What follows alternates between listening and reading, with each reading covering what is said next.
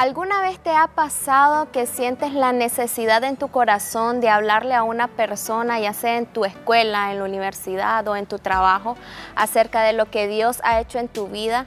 Pero muchas veces te detiene porque te da vergüenza, porque hay temor o porque te da pena de que la persona se entere de que tú eres cristiano o porque a la misma vez te rechace. A mí me ha pasado algo similar. Cuando yo empecé en los caminos del Señor, me di cuenta del llamado y el propósito que Dios tenía para mi vida, pero a la misma vez me detenía porque me daba vergüenza el hablar lo que Dios me había mostrado a mí, me había revelado a mí. Pero entendí de que Dios tiene propósitos buenos y grandes para mi vida y que hoy en día puedo hablarle a muchas personas de lo que Dios ha hecho en mí y se me ha quitado la vergüenza porque Él ha trabajado en mi corazón.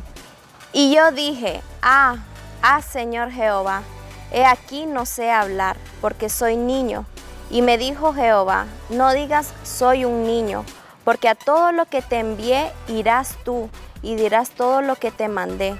No temas delante de ellos, porque contigo estoy para librarte, dice Jehová.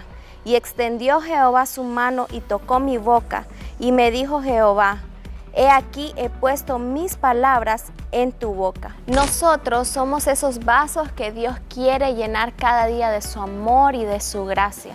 Pero así como nosotros somos esos vasos que quieren ser llenados por el Señor, hay personas que no conocen de la palabra del Señor y necesitan una palabra específica. Y ahí es cuando nuestro vaso necesita ser vaciado para llevar el Evangelio de Cristo a aquellas personas que no lo conocen. Así que hoy te motivo a que cada día si sientes algo para alguien, no te limites en decírselo, sino cumple con lo que Dios te está poniendo en tu corazón, porque hay muchas almas que alcanzar y el Señor quiere bendecir a esas personas y tú como su hijo puedes ser esa persona de bendición.